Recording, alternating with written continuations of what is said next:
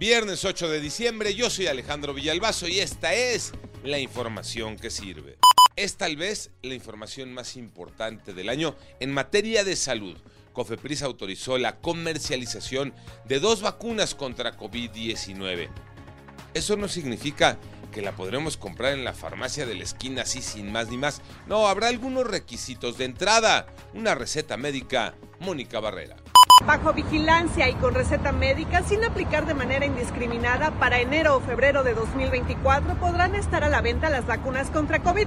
Spikevac monovalente de Moderna a través de su representante legal en México Asofarma y vacuna Cominarty de Pfizer. La Cámara Nacional de la Industria Farmacéutica y la Asociación Nacional de Farmacias de México coinciden que solo 35% de 43 mil farmacias podrán vender vacunas en México. Se trata, en palabras del propio presidente de México, del fraude del sexenio Segalmex. René Gavira, exdirector de la Unidad de Administración y Finanzas de Seguridad Alimentaria Mexicana, se entregó a la Fiscalía General de la República Iñaki Manero. Gracias, Alex. Son seis las órdenes de aprehensión, las que pesan en contra de René Gavira Segreste, por un desfalco causado a Segalmex, Diconsa y Liconsa. La cifra asciende a poco menos de 20 mil millones de pesos, que deja muy corta la famosa estafa maestra. Y entre los delitos por lo que se le buscaba están el de enriquecimiento ilícito y delincuencia organizada. De hecho, este es el único acto de corrupción que ha reconocido públicamente el gobierno federal, aunque al que no ha llamado a rendir cuentas es al director de Segalmex, Leonel Cota Montaño. ¿Dónde anda?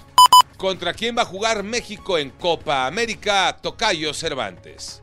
Efectivamente, Tocayo se llevó anoche el sorteo para la fase de grupos en Miami de la Copa América 2024, la cual se celebrará en los Estados Unidos.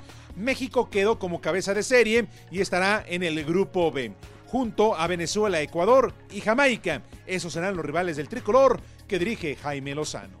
Yo soy Alejandro Villalbazo, nos escuchamos como todos los días de 6 a 10 de la mañana, 88.9 y en digital, a través de iHeartRadio. Pásenla bien, muy bien, donde quiera que estén.